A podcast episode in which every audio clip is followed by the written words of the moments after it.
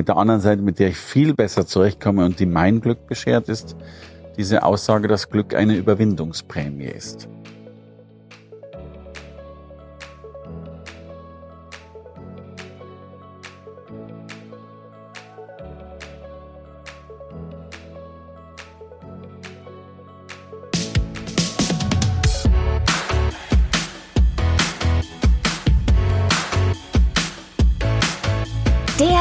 Lebensunternehmer-Podcast. Der Podcast für dein glückliches und selbstbestimmtes Leben mit Johannes Ellenberg.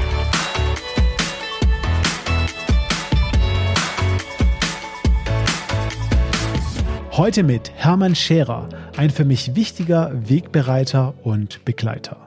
Der Bestsellerautor gehört zu Deutschlands besten Coaches. So beschreibt ihn die Wirtschaftswoche. Seine Zahlen lassen sich aber auch mehr als sehen über 3000 Vorträge vor rund einer Million Menschen in mehr als 30 Ländern. Sage und schreibe 56 Bücher in 18 Sprachen. Mehr als 1000 Presseveröffentlichungen. Forschung und Lehre an mehreren europäischen Universitäten, erfolgreiche Firmengründungen, eine anhaltende Beratertätigkeit und immer neue Ziele. Das ist Hermann Scherer. Mit Hermann spreche ich über seine Mission, andere groß zu machen und ihre Qualität am Markt sichtbar zu machen. Wie er zum Unternehmer wurde und wie er es geschafft hat, selbst zur Marke zu werden.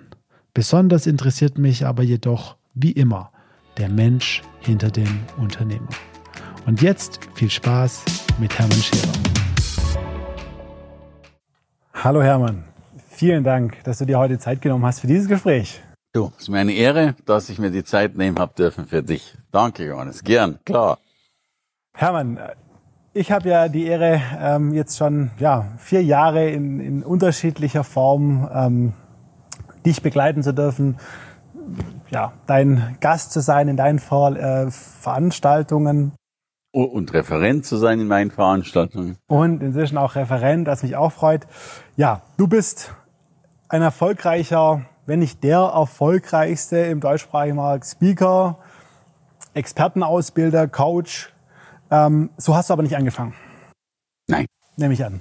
Auch ein Hermann hat mal ganz klein angefangen. Ja, also erstmal ist es schön, dass wir alle total klein anfangen, nämlich alle mit irgendwie, keine Ahnung, mit 3500 Gramm. Bei mir waren es übrigens, glaube ich, sogar nur 900. Ich war eine Frühgeburt und so weiter. Aber, aber die Nummer, ich bin, ich bin tatsächlich auch wenn ich jetzt gar nicht das sage, ich bin tatsächlich von, von der Krankenschwester, weil klar war, dass ich sofort sterben werde, weil ich so ein Frühchen war, was damals echt noch ein Problem war, ähm, dass sie mich sofort notgetauft haben äh, auf den Namen Wolfgang. So. Ähm, also insofern, wir haben alle mal klein angefangen, ich noch ein bisschen kleiner. Und das finde ich übrigens auch so wichtig, weil wir das Gen haben, dass wir immer glauben, den Menschen eben zu sehen, dann zu sehen, das ist ja so groß und bei dem ist ja alles so toll und so großartig. Äh, und selbst wenn das vielleicht bei dem wirklich so großartig ist, wobei es ist ja selten so großartig, wie es scheint, aber selbst wenn dem so ist, dann hat der auch mal klein angefangen. Und zwar in allen Bereichen, denn wir kommen auf die Welt, wir können nicht essen, wir können nicht trinken, also zumindest nicht alleine, äh, wir können nicht reden, wir können nicht laufen, wir können nichts. Also wir sind lebensunfähig gewesen und es braucht 18 Jahre, bis man dann glaubt, dass man es kann, was ich immer noch bezweifle. Ähm, und insofern, ja, ich habe mal klein angefangen und habe dann tatsächlich als ähm, Lebensmittelhändler viele Jahre Leergut sortiert und Tomaten eingetütet und Und das war im Familienbetrieb? War im Familienbetrieb. Das war im Familienbetrieb. Das heißt, du bist praktisch aus der Schule raus, geschmissen worden, genau. Ja. Geschmissen worden und direkt aufgefangen oder sogen worden vom, vom väterlichen äh, Betrieb. Naja, ich bin noch nicht mal aufgefangen worden vom väterlichen Betrieb, weil die wollten mich dann eigentlich gar nicht so haben irgendwie. Aber da es relativ alternativlos war, habe ich dort dann mal zu jobben angefangen und da habe ich mich dann doch ein bisschen angestrengt und da, da war ich dann. Ja. Wie alt warst du da? Oh, also mit Alters- und Zahlenangaben bin ich immer schwierig, aber ich sag jetzt mal äh, 15. Wow. Oder sowas. 16, nagel mich jetzt nicht fest. Das ist jung. Was hattest du damals im Kopf? Kannst du dich noch erinnern? Was hattest du Träume? Hattest du Ziele?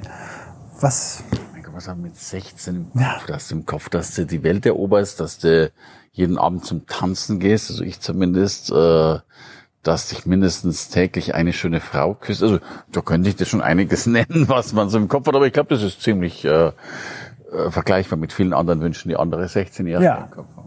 Zumindest zu, zu, zu, zu dieser Zeit oder auch, auch zu meiner Zeit. Das, ich, das merke ich auch, dass sich das irgendwo wandelt, dass die viel reifer werden und irgendwie mit 16 schon YouTube-Videos gucken und genau wissen wollen, was sie, was, was sie erreichen wollen im Leben.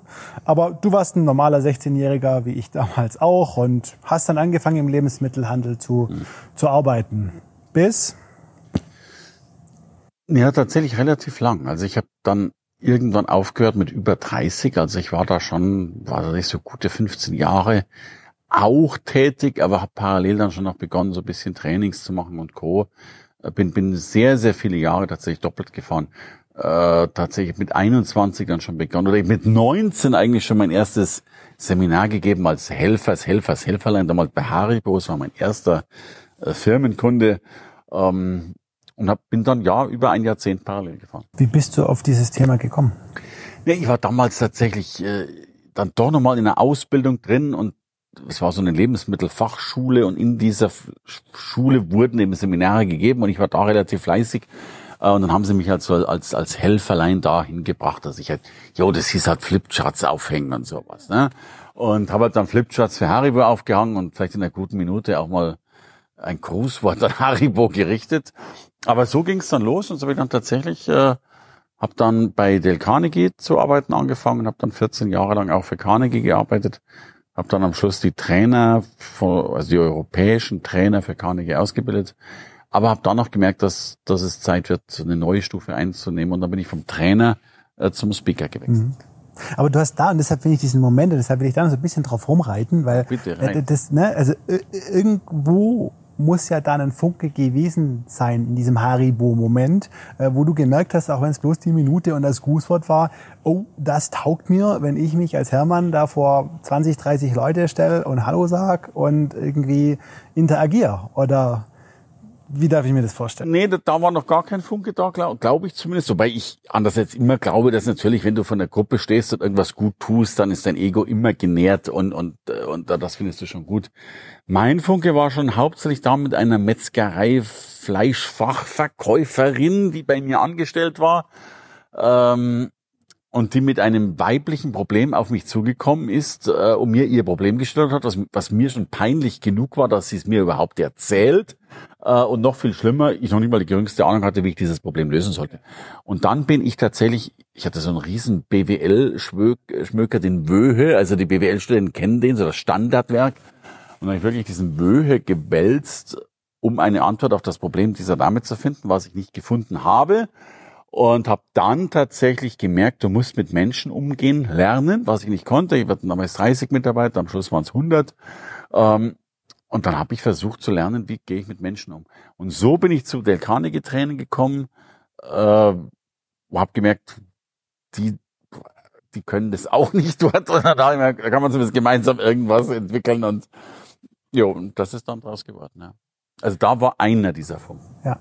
Und ich meine, da, dann dieser Schritt, und äh, den, den finde ich auch äh, sehr spannend. Ich meine, der Carnegie, ich glaube, da bist du ja auch in einer gewissen Weise Selbstständiger oder, oder freier, freier Trainer. Das heißt, du bist schon in einer gewissen Weise selbstständig, aber natürlich noch unter dem großen Schirm und du kriegst da, glaube ich, auch die Aufträge vermittelt und so weiter. Und du bist halt ein Trainer und ich glaube, du warst auch ein recht passabler, wenn ich, äh, wenn ich recht weiß, äh, bei dort im Institut. So, aber dann hast du irgendwann gesagt, so, und jetzt mache ich den Schritt und jetzt gehe ich selber in die Schicht Sichtbarkeit. Jetzt nehme ich meinen Namen nach vorne ähm, und jetzt bin ich der Hermann Scherer und gehe in den Markt. Wie schwierig war das für dich? War das für dich, denke ich gar nicht drüber nach, mache ich? Hattest du Zweifel? Nimm uns ein bisschen zurück so in die Zeit. Was hat der Hermann da gedacht? Ne, also erstmal ist es ja schon damals bei Carnegie so gewesen, wie es, glaube ich, immer in solchen Mantelorganisationen ist, dass dir die schon helfen, da wo sie helfen können. Also das natürlich äh, hast du da irgendwo ein Briefpapier und einen Rahmen und, und, und viel netten Support. Aber was natürlich auch fehlt, ist der Umsatz. Also den, den kriegst du natürlich immer so ein bisschen, aber äh, du musst auch, ich kenne keine Organisation, wo du nicht doch auch sehr, sehr stark selbst eigenverantwortlich bist, den Umsatz zu bringen. So. Und dann beginnst du natürlich schon mal zu überlegen, wenn du den Umsatz sowieso selber bringen musst, dann kannst du ja schon mal selber bringen. So. Das war der eine Punkt. Und der zweite Punkt war natürlich, ich habe dann, gab es zuerst die Phase, wo ich noch Angestellter meiner Eltern war. Und dann habe ich ja irgendwann mal äh, dieses Unternehmen geschenkt bekommen und geschenkt, also ich habe dieses Haus geschenkt bekommen, es war eine gute Million wert, aber habe eben dummerweise auch die Schulden geschenkt bekommen, die da auch noch auf diesem Haus drauf waren und das waren knapp fünf Millionen. Also ich stand tatsächlich mit minus vier Millionen grob auf der Straße, habe dann gearbeitet wie ein Tier, äh, weil mit, mit, also mit minus fünf Millionen auf dem Konto, wenn man so will, bist du relativ, ja, also entweder gelähmt oder panisch aktiv und agil. Äh, ich war beides, zuerst gelähmt, dann natürlich agil und habe dann zwei Jahre gearbeitet wie ein äh, Geisteskranker. Und dann hat mich der Vorstandsvorsitzende meiner Sparkasse angerufen, hat mich gelobt, hat gesagt, Scherer, Sie waren großartig, Sie haben signifikant Schulden abgebaut und bla bla bla.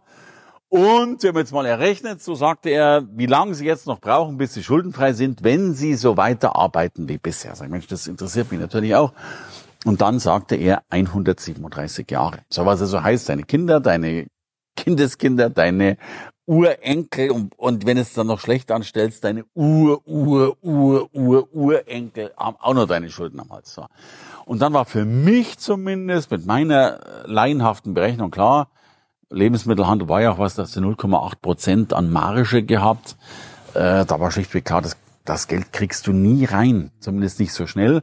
Und ich habe mir dann wirklich die Frage gestellt, gibt es einen Beruf in Deutschland, wo du ohne Gründungskapital ganz fürchterlich viel Geld verdienen kannst, ohne Studium und ohne alles. So. Und das war tatsächlich dieser Redner. Und du bist ja sehr analytisch rangegangen dann, in dem Moment. Noch viel schlimmer. Ich bin analytisch rangegangen. Ich bin, bin geldgeil rangegangen, weil wenn, wenn die Sparkasse zweimal am Tag anruft mit der Fragestellung, Scherer, wie sieht's eigentlich aus? Wollen Sie mal schon wieder 300 Euro bringen? Äh, dann denkst du nur ans Geld. Also, da, da, da gibt's überhaupt gar keinen Hehl. Äh, bei minus fünf Millionen denkt man ans Geld, also ich zumindest. Ähm, ich habe mir die Frage gestellt, wie kriege ich, wie krieg ich die Schulden los? Ich wusste damals noch gar nicht, dass es sowas gab wie Insolvenz gehen, aber ich wollte es auch nicht werden. Also, weißt du, so, es waren ja meine Schulden und ich finde es immer, wenn ich mir so einen Vorwurf erlauben darf, ich finde es ziemlich heftig, wie, wie schnell Menschen diese Wahl treffen, insolvent zu gehen. Ich habe jetzt einen gehabt, der ist wegen, ähm, glaube wegen 18.000 Euro insolvent gegangen. Und ich will das gar, ich weiß, dass 18.000 Euro ein Haufen Geld ist, will ich gar nicht reduzieren, aber da kannst du dich auch ein paar Wochenenden vor ein Ikea stellen und beim Einpacken helfen, da kriegst du auch einen Haufen Geld raus. Also, weißt du, da ist ja auch ein Ruf vorbei, äh, da ist die Außenwelt halb zerstört und vor allen Dingen äh, auch deine Innenwelt ist ja zerstört, wenn du sagst, hey, äh, ich habe ich hab mir erklären müssen, dass ich es nicht ja. geschafft Ja. Okay, spannend. Das heißt, du hast gesagt, okay, Speaker. Und dann warst du ja wirklich, ich meine, dieser, dieser Speaker-Markt, das war mir auch lange nicht bewusst, bevor ich dein Buch gelesen habe, dass es ein eigener Markt ist, ja. so komplett. Ne?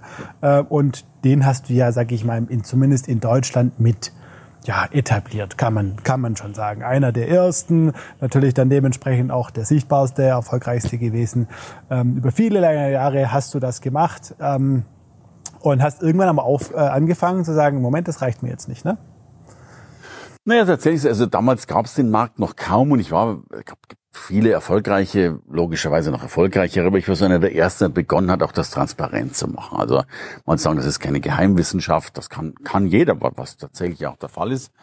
Äh, und es ist natürlich nach wie vor einer der schnellst wachsendsten Märkte überhaupt. Und ich glaube, dass wir erst am Anfang dessen stehen, weil wir uns alle viel mehr in Zukunft coachen werden, beraten werden und, und natürlich auch äh, speaken werden. Das, das ist etwas, was es braucht. Und heute sage ich natürlich, jetzt habe ich auch das, ich habe über 3000 Vorträge gehalten, um jetzt nochmal auf die Sahne zu hauen. Äh, aber ich kenne auch jede einzelne Hoteltoilette. Also ich kann dir schon genau die, die Himmelsrichtung sagen, äh, wo die steht. Jo, ich habe mir jetzt mal gedacht, es ist auch mal an der Zeit, äh, dass junge, knusprige Menschen auf der Bühne stehen und damit nicht meine Zeit. Ich helfe jetzt anderen Menschen, auch Speaker zu werden, aber einfach auch mir ist, mir ist diese Begrifflichkeit des Speakers eh zu eng, ähm, aber eben seine Botschaft rauszubringen. Wir leben in einer Message Economy, wie ich das nenne, in einer Botschaftswirtschaft, Botschaftsgesellschaft. Äh, und äh, wir alle haben uns, selbst wenn du Käsehändler bist, hast du eben eine Botschaft, die da lautet, es Käse und am besten meinen. Und ich helfe heute Menschen, die diese Expertise nach außen zu senden, also Qualität sichtbar zu machen äh, und eben die Botschaft zu äh, bringen. Ja. Und das machst du in einer bemerkenswerten Weise, wenn ich, äh, wenn ich das einfach mal so sagen darf. Ähm, wir haben uns kennengelernt vor dreieinhalb Jahren, äh, glaube ich, zum ersten Mal. Ich sage jetzt mal, ja, ich habe ja, so genau, so, genau, plus minus, ja. Ähm, da warst du gerade so, ja, noch, ich, ich nenne es den Selbstständigen, der, der, der einsame Wolf durch Deutschlands äh, äh, Vortragsseele und auch die Hoteltoiletten äh, kennenlernen durfte. Ja, also immer on Tour, äh, bestgebuchte Speaker. Ähm, so, und ich glaube, du hattest dann hattest zwei, drei, immer so zwei, drei Mitarbeiter im Support, ja, und hast gerade irgendwie die letzte äh, in den Mutterschaftsurlaub verabschiedet und hast gesagt, so Johannes, jetzt na, ja, mal gucken. So, jetzt fast forward, dreieinhalb Jahre, ähm, ist nicht viel Zeit, äh, weiß jeder Unternehmer. Äh, sitze ich hier ähm, in den Scherer Studios, darf dich interviewen, äh, 400, nee, nicht 400.000, aber 4.000 Quadratmeter. Äh, du hast inzwischen wie viele Angestellte? Wenn wir jetzt dann die alle noch kriegen, also jetzt ist es, denke ich, noch unter 30, aber ich hoffe nicht bald über 30. Ja. Weil über 30 Angestellte und du bist im Endeffekt vom, vom einsamen Wolf, vom, vom Selbstständigen, ja, der hauptsächlich für sich sorgen muss, zum, ja, wieder zum Unternehmer geworden. Ähm, Verantwortung für andere Menschen, unternehmerisch ganz andere Themen, die du hast. Ähm, wie fühlt sich das an? Naja, erstmal gut. Also ich bin ja, das sind ja wirklich, ich bin ja ein Start-up-Unternehmen. Und es hat deswegen so gut geklappt, weil ich dein Buch gelesen habe. Insofern, äh, naja, und vorher war das ja wirklich so eine One-Man-Show, die halt rumreist und vielleicht eine Sekretärin oder eine Buchhalterin braucht. Äh, und ich habe dann tatsächlich äh, einen Schüler von mir getroffen, der extrem erfolgreich wurde. Ich habe den gefragt, was hast du eigentlich anders gemacht? Und der hat mir dann Dinge über Digitalisierung erzählt. Also auch dein, dein äh, Weg und deine Expertise. Und, und natürlich haben wir heute Möglichkeiten, die es früher nicht gab. Also ich habe, äh, wenn du früher ein Seminar veranstaltet hast, dann hast du Schoba-Adressen gekauft, die kennt heute schon kein Mensch mehr, und hast dann irgendwo deine Hütte mit, mit drei Plätzen gefüllt, hast am Schluss das Ding abgesagt, weil es nicht funktioniert. Äh, und Digitalisierung, so blöd das klingt, Facebook und Instagram, so deppert diese Kanäle für den einen oder anderen sein mögen, sie sind Gelddruckmaschinen. Du kannst heute, wenn deine Halle eben nicht voll ist, dann machst du halt so lange Anzeigen, bis sie voll ist. Also noch nie war die Welt äh, so einfach, äh, um selbstständig zu werden. Das liegt an dem, was ich beschrieben habe und an deinen Büchern, die ich hiermit deutlichst äh, empfehle und betone. Äh, und das habe ich gemerkt und habe gesagt, komm, jetzt lass uns Gas geben. Äh, und so ist das dieser One-Man-Speaking-Show jetzt eben diese, nennen wir es mal Veranstalter-Show geworden, die jetzt mit Corona logischerweise sich wieder wandelt äh, in eine noch digitalere äh, Company, als sie eh schon war. Das ist, äh, das ist absoluter Wahnsinn. Und ich, für mich, also wenn ich das irgendwie subsumieren würde, was du machst, ist es für mich immer, du verhilfst den Menschen in die Sichtbarkeit. Menschen, die nicht sichtbar waren, die was zu erzählen haben, die eine Wirkung haben, die sie anbringen wollen, die sie auch an. Ja, weil ich einfach, sorry, und das ist, das ist so ein Herzensthema, ich die Schnauze voll habe und auch zum Heulen anfangen kann. Weil es gibt, es gibt so viel gute Menschen, mit, mit, sogar noch mit einer guten Ausbildung, die ich nicht hatte, ja, und weiß Gott was alles. Und die schicken mir oft E-Mails, ähm, dann, dann sind die Anhänge in der ZIP-Datei, wo die also ihre Diplome mittlerweile irgendwie da mit, mit 700 Gigabyte rüberschicken, so ungefähr. Und dann haben die 483.000 Diplome, die können alles. Und dann steht meistens drunter, aber Herr Scherer, ich kann meine Miete nicht bezahlen. Und dann denke ich mir, verdammt nochmal, das kann doch nicht sein, dass, dass, Menschen so sakrisch gut sind, aber das nicht sichtbar machen können, nicht kapitalisieren können. Und beim Einzelhandel ja genauso. Der klassische Einzelhändler, der sperrt halt seinen Laden auf, äh, hängt, wenn er gut ist, noch drei Luftballons raus und hofft, dass Leute kommen. Und das reicht ja heute nicht mehr aus. Produkte werden immer gleicher, Dienstleistungen immer vergleichbarer. Also ist nicht nur die Qualität die Frage, sondern auch eben die Sichtbarkeitsmachung der Qualität. Ja, und sorry, da bin ich der Robin Hood der Qualität, das muss ich mal selber loben hier äh, und muss, bin der, der der Menschen helfen will, das, was sie da leisten können, auch rauszutragen, weil sie es verdient haben. Die, die Welt hat es verdient und die Menschen haben es verdient und überhaupt. Und das machst du sehr gut, das kann ich äh, ja, in eigener Erfahrung äh, bezeugen, definitiv. Also Sichtbarkeit unterschrieben, ohne Sichtbarkeit geht es nicht. Sichtbarkeit ist ein Muss, aber ähm, jetzt machen wir uns mal ehrlich, Sichtbarkeit kann auch wehtun. Sichtbarkeit Natürlich. kann auch, auch wehtun, oder? Wenn du plötzlich exposed bist, sichtbar, bist du auch angreifbar. Hast du da Erfahrungen schon, schon machen dürfen? Jetzt kommt die, jetzt kommt die Hassrede. Ja? Ähm, Natürlich macht Sichtbarkeit angreifbar, ja. Und, und äh, das ist ja auch eins, was ich dann häufig höre, oh, und so weiter. Aber dann musst du halt was anderes machen. Ja, also da, da bin ich schon sehr radikal, weil erstmal im Wort sichtbar ist schon mal das Wort ich drin. Ja, also so und und wenn du in diesem Leben doch nur in irgendeiner Form aus der Rolle tanzt und wenn dein Grundstück plus drei Quadratmeter größer ist als das vom Nachbar, dann bist du sichtbar. Und dann wird es garantiert den Nachbarn und den Nachbarsnachbarn und den Nachbarn vom Nachbarn, Nachbarsnachbarn geben, der dir erzählen wird, dass das so nicht geht. So. Also, über erfolglose Menschen wird nicht geredet, aber über erfolgreiche immer. Also wenn du irgendjemand hast, der da irgendetwas tut äh, und schlecht über dich redet, bitte mach ein Kreuzzeichen, fang ein Dankbarkeitsgebet an und sag, verdammte Scheiße, es scheint zu funktionieren, ja. Mein lieber Freund Tobi Beck sagt immer, selbst Pumuckel und Biene Meier haben Hater, ja. Ich meine, Pumuckel ist eine, ist eine Kunstfigur und der Sprecher ist tot und der Zeichner ist tot und der Gustl Bayerhammer oder wie der heißt, ist auch tot, ja. Die sind alle tot und haben Hater und und wer sind denn diese Hater? Die heißen dann Chaos Clown 007 83 1174 und haben ein Bild von so einer komischen äh, Haus des Geldes Maske auf und sind nicht sichtbar. Haben nicht die geringste Ahnung, sorry, sind Luschen und ich muss es mal loswerden, ja, die Schnauze voll, weißt du, das sind, das sind diese 80 Millionen Fußballtrainer, die dir dann wirklich erzählen, wie man den Ball hätte reinschießen sollen. Wie wollen die denn den Ball reinschießen mit einer 30 Kilo Wampe und einem Sixpack Bier nebeneinander stehen? Und sorry, natürlich wirst du sichtbar und natürlich gibt's eine Million Menschen, die sagen, dass du ein Idiot bist.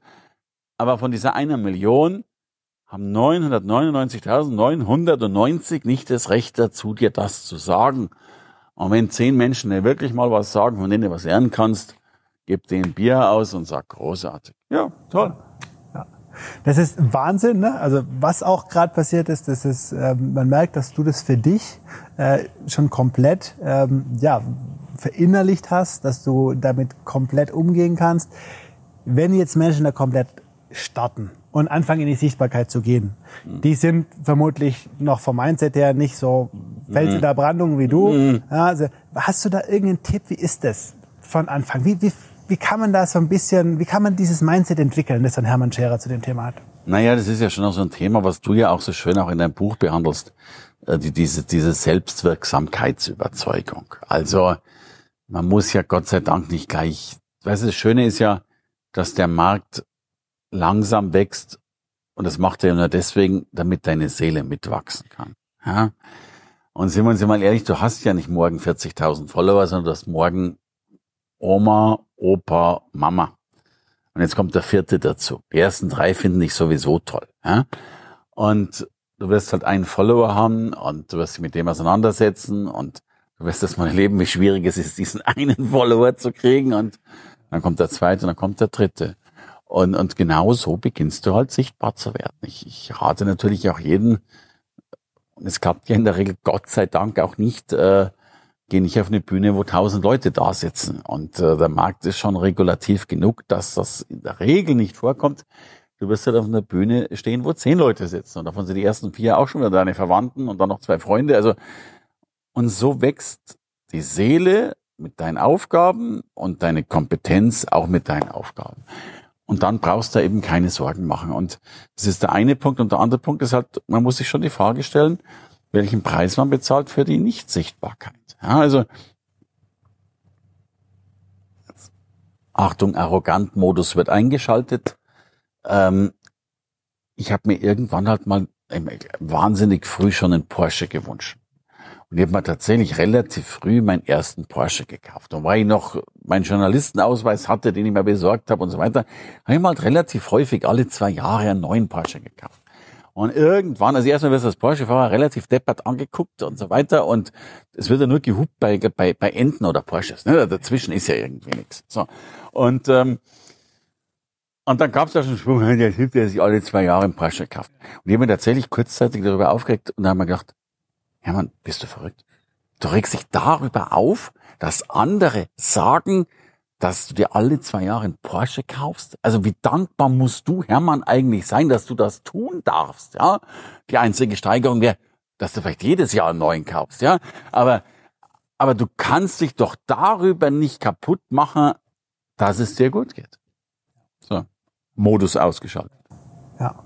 Okay, das macht für mich komplett Sinn äh, und vor allem dieses, das beruhigt ja dann auch, ne? wenn, man nicht, wenn man sich reinversetzt in jemand, der jetzt in eine Sichtbarkeit geht, anfängt zu sagen, hey, Moment mal, du, ne, wenn du, ne, das wäre ja schon ein Jackpot, wenn du schon eine Sichtbarkeit von 1000 hättest, ne, so, du wirst am Anfang gar nicht diese Sichtbarkeit haben, die dann irgendwie, sondern du wächst da langsam in die, in die Rolle rein und das ist auch gut so. Seele mitwachsen lassen, finde ich ein sehr schönes, äh, ja, sehr schönes, schöner Vergleich.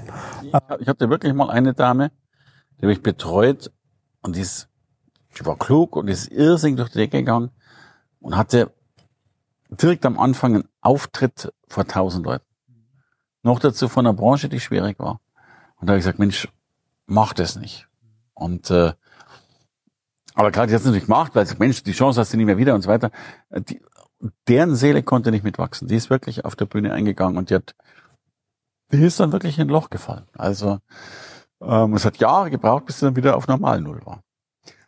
Auf der anderen Seite, mein Gott, auch die Löcher gehören dazu. Mein, mein erster Vortrag, ich hatte 700 Leute im Saal und nach zehn Minuten sind ungelogen 400 Leute in Trauben am Ausgang gestanden. So. Ich hätte mir das nicht gewünscht, das ging bei mir auch zu schnell. Also, Seele im Einklang lassen. Seele im Einklang lassen. Okay, wunderbar. Ähm, Hermann, Unternehmertum, du weißt, ist ein ganz wichtiges Thema äh, für mich. Ähm, du bist Unternehmer selbstständig eigentlich seitdem du mehr oder weniger 15 bist. Ich meine, da warst du in einem elterlichen Betrieb, aber Hermann Scherer als festangestellter Arbeitnehmer. Könnte es den jemals geben? Äh, und wenn ja, äh, in welchem Unternehmen und in welcher Rolle?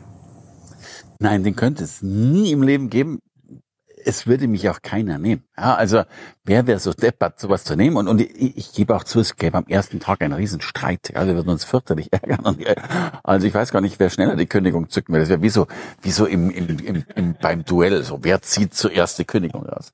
Ich habe das in meinem Leben eine einzige Bewerbung geschrieben, eine einzige an, an Lufthansa-Tochter Ringeltaube. Die hat was mit Lebensmitteln zu tun. Jo, habe auch prompt eine Absage bekommen, Gott sei Dank. Also ich weiß, ich bin, bin sensationell dankbar der Lufthansa, dass sie mich nie genommen hat. Wer weiß, was aus mir geworden wäre. Ähm, wobei ich ein Lufthansa-Fan bin, by the way.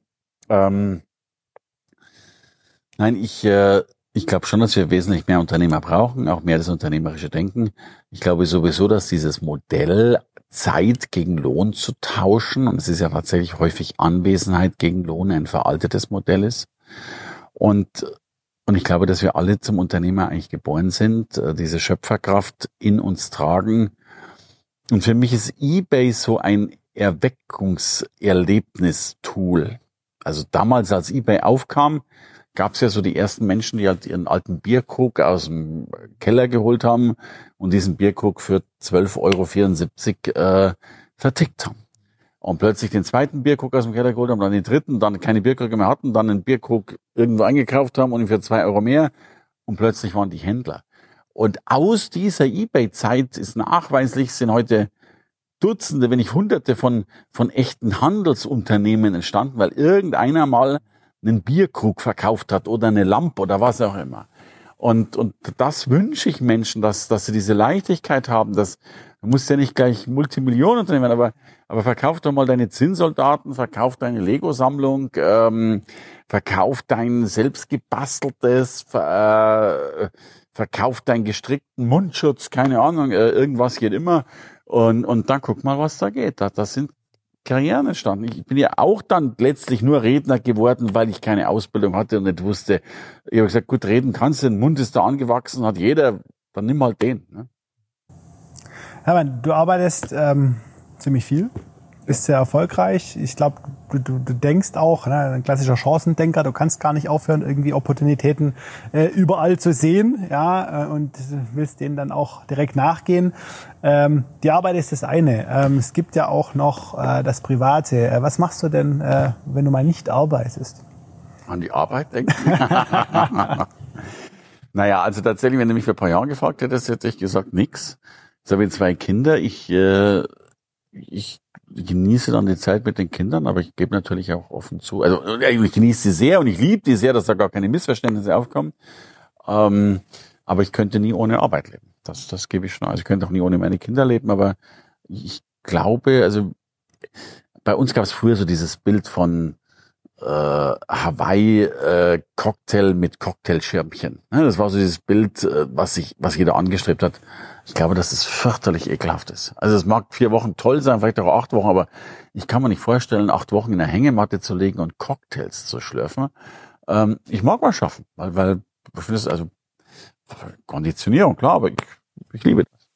Gibt es andere Themen, äh, die dich, die dich begeistern? Ja, ansonsten, also was, also ich lese gern, äh, ich äh, äh ich fahre gerne mit dem Fahrrad und all diese Dinge. Und ich mache auch so Dinge, zum Beispiel heute, ähm, also heute Morgen hat mein Sohn, der ist gerade sieben Elchi geschenkt bekommen von, von Frozen, so ein Plüschelch und, und er hat seine eigene, er hat jetzt so eine Notrufuhr, also kannst du draufdrücken, kannst du anrufen und so weiter, falls das wäre. Jetzt hat er heute in der Früh nach der Schule Notruf abgesetzt, äh, er möchte mit mir mit Elchi spielen. Da war es halt wunderschön. Bevor du gekommen bist, war ich äh, in unserem Bett gelegen und da haben wir unsere Kuscheltierburg aufgebaut und haben mit Elchi gespielt. Also da kann ich mich natürlich schon sehr begeistern. Also deine Familie, deine Kinder, einfach so der, der Ausgleich und so der, der Lebensinhalt neben der Arbeit. Nun, ich habe noch eine sehr spirituelle Frau, die kennst du auch, die tatsächlich hellsichtig, hellfühlig, hell everything ist. Wir erleben viele, viele Wunder. Ähm, ich war ein sehr ungläubiger Mensch, aber äh, heute bin ich den spirituellen Dingen sehr, sehr nah, weil, das weißt du noch gar nicht, ähm, ich habe, das, ich schreibe da ein Buch, gar keine Buchwerbung machen, aber ich habe tatsächlich letztes Jahr ein, ein Wunder erlebt. So ein richtiges Wunder, Wunder, Wunder. Da reden wir jetzt auch nicht weiter darüber. Das kann man ähm, dann in einem Buch lesen. Das kann man dann auch in einem Buch lesen, aber erst nachdem man deine Bücher gelesen hat. Ähm, aber das unabhängig vom Buch, das fand ich schon äh, das hat mir schon nochmal gezeigt, dass es Dinge nochmal, noch intensiver und noch verstärkter gezeigt, dass es eben Dinge zwischen Himmel und Erde gibt, die wir so noch nicht kennen. Das finde ich sehr spannend, weil auch dank dir und dank den Seminaren, äh, den ich, die ich mit dir äh, oder bei dir besuchen durfte, und du hast mir damals ein Tony Robbins Ticket irgendwann mal gegeben. Es war groß, großartig, war echt ein Meilenstein, Hermann, werde ich dir nie vergessen. Ähm, äh, durfte ich auch diese andere Welt so ein bisschen kennenlernen. Und ähm, das bringt mich so ein bisschen zu der, ja, so ein bisschen auch zu dem Abschlussthema rein äh, in, von so einem Gespräch. Gibt es denn ja eine Philosophie? Ich würde jetzt mal so behaupten, du bist ähm, früher und vielleicht so bis Kerstin oder was auch immer, bist du der Philosophie des Geldes im Endeffekt gefolgt. Du sagst ja auch ganz ehrlich, Geld verdienen und klar mit der Banksituation, Philosophie des Geldes. Ähm, Gibt's gibt's da so andere, eine andere Philosophie, andere Elemente, andere Modelle, die so ein bisschen in dein Leben Einzug erhalten? Hast du eine bestimmte Philosophie, der du folgst? Ja, also ja, wahrscheinlich mehrere. Ich fange tatsächlich, lass uns mal nochmal mit dem Geld anfangen. Geld ist ja logischerweise nur ein Abfallprodukt. Ja, du kannst ja Geld gar nicht anstreben. Geld kommt ja sowieso, wenn du einen größeren Nutzen bietest, wenn du äh, was schaffst. Insofern ist für mich Geld immer noch wichtig, weil es ein wunderschöner äh, Messhebel ist für das, was man tut. Und ich glaube eben schon, dass die Wirtschaft neben vielen anderen Verantwortungen aber eben auch die Verantwortung hat, Geld zu verdienen. Nur so kannst du 30 Arbeitsplätze schaffen, die Menschen aufgeteilt. Also, also ich liebe es immer noch in Geld zu denken und ich liebe es, Geld zu verdienen und, und hohe Umsatzzahlen zu schreiben. Ich brauche persönlich ganz wenig Geld. Äh, mir geht's nicht darum, dass, dass man dann Geld hat oder verprassen kann. Mir geht's einfach darum, es, es zeigt dir, es ist die Messgröße deiner Sexiness. Desto sexier du am Markt bist, desto mehr Umsatz machst du und ich bin am Markt sehr, sehr gerne sexy. So, das ist der eine Punkt. So. Wie schaffen wir das? Durch Nutzen bieten. Das ist unsere Hauptphilosophie. Ähm, unser Motto ist, wir machen andere groß. Ich, ich, mein Ziel ist wirklich, andere groß zu machen, weil ich sehe, dass das wichtig ist, dass das gebraucht wird und weil mir das riesig Spaß macht. Und äh, weil wir dann, äh, das, das eine ist ja, das Geld ist eine Zahl, die ist dann da, das ist auch nicht da. Aber ne, weißt du, ich freue mich eigentlich bei einem Seminarteilnehmer doppelt ah, ich freue mich, dass er sich anmeldet, dass er paar tausend Euro überweist und so weiter. Aber die viel größere Freude ist ja, äh, wenn du, was ich, ein Jahr später oder zwei Jahre später eine Postkarte kriegst, eine E-Mail kriegst oder eben sogar ein Buch von ihm kriegst, ne? der dann schreibt, hey, ich habe ein Buch geschrieben oder ein zweites Buch geschrieben und so weiter. Äh, das ist ja groß, weil dann siehst du, ja, guck mal und ich will ja gar nicht mehr behaupten, dass es dann nur an mir liegt, aber wenn du eben nur diesen Funken dann beigetragen hast, dass das der Fall ist, finde ich das großartig. Und was ich übrigens schön finde, weil wir gerade über Tony Robbins reden, ich habe ein einziges Mal in meinem Leben eine Karte für Tony Robbins hergegeben und das warst du. Wahnsinn, ja, also werde ich, werde ich definitiv nicht vergessen und das, was du angesprochen hast, ich nenne das, und das merke, also da bist du für mich wirklich einzigartig tatsächlich am Markt, auch in deiner Position. Ich nenne es so diese Give-First-Mentalität. Und das ist ganz, ganz selten. Und ähm, ich muss, es dir, muss mir gar nicht wünschen, dass du das bewahrst, weil ich weiß, dass du es dir bewahren wirst. Ja? Ähm, dass du einfach gibst. Ja? Egal, ob du jetzt da oben stehst, sage ich mal, und es schon erreicht hat und irgendjemand kommt, der gerade erst anfängt, wenn jemand ein Testimonial von dir will oder was auch immer. Ja, das, was im Rahmen deiner, deines Machbaren ist, was du hinkriegst und leisten kannst, gibst du. Und das finde ich persönlich sehr, sehr angenehm. Und ich glaube auch, das ist, würde ich jetzt einfach mal so behaupten, ein großer Teil auch deines Erfolgs, vor allem aber auch deiner Zufriedenheit. Und das finde ich sehr, sehr, sehr, sehr schön. Ja. Danke. Ja, äh, bin ich schon dabei. Ich kann auch nicht anders. Also äh, ich erlebe auch bei Seminaren, dass die werden mittlerweile einerseits so groß, dass du gar nicht mehr so kannst, wie du willst. Und dennoch, da streitet sich mein Team und ich, ich will dennoch zumindest versuchen, jedem die Hand zu geben. Und, und, und ich, ich mag das nicht, dieses, äh, hu, jetzt kommt der, der Wichtigtuer oder der Wichtige, weil ich, ich, also wenn, dann bin ich eh nur ein Wichtigtuer, denn wichtig bin ich nicht. Ähm, das sind wir übrigens ja sowieso alle nicht. Äh, wir sind alle Laien auf dieser Lebensbühne. Ich darf halt dieses Wissen, was ich jetzt schon ein paar Jahrzehnte mir erwerben durfte, ein bisschen weitergeben und Punkt. Ähm, das ist alles nur ein Spiel, was wir hier spielen und lass uns manchmal die Monopoly-Karten eben etwas bessern. Hermann, zum Abschluss, ähm, dein Nummer eins Tipp für ein glückliches und selbstbestimmtes Leben? Ach, du liebes Wissen, ich habe noch nicht mal Nummer fünf Tipp dazu. Äh, äh, ich, äh, ich finde, dass Glücklichsein sehr, sehr schwer ist.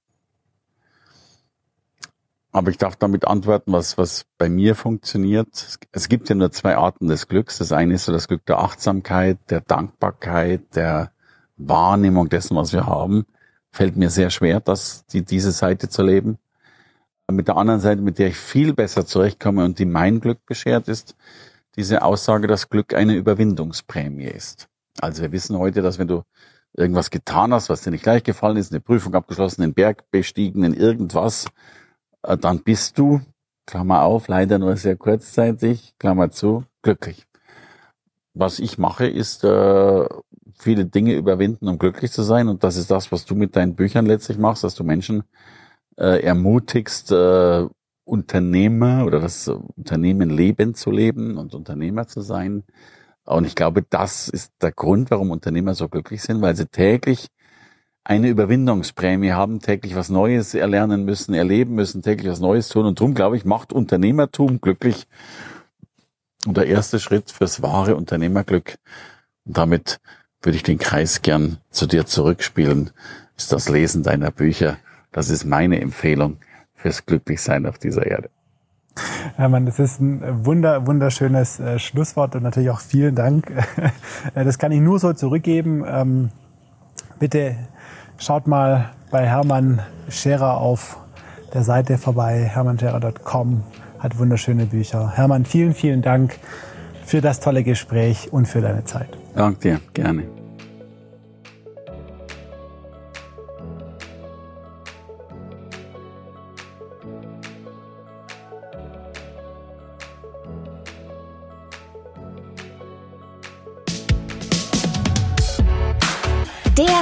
Der Lebensunternehmer-Podcast. Der Podcast für dein glückliches und selbstbestimmtes Leben mit Johannes Ellenberg.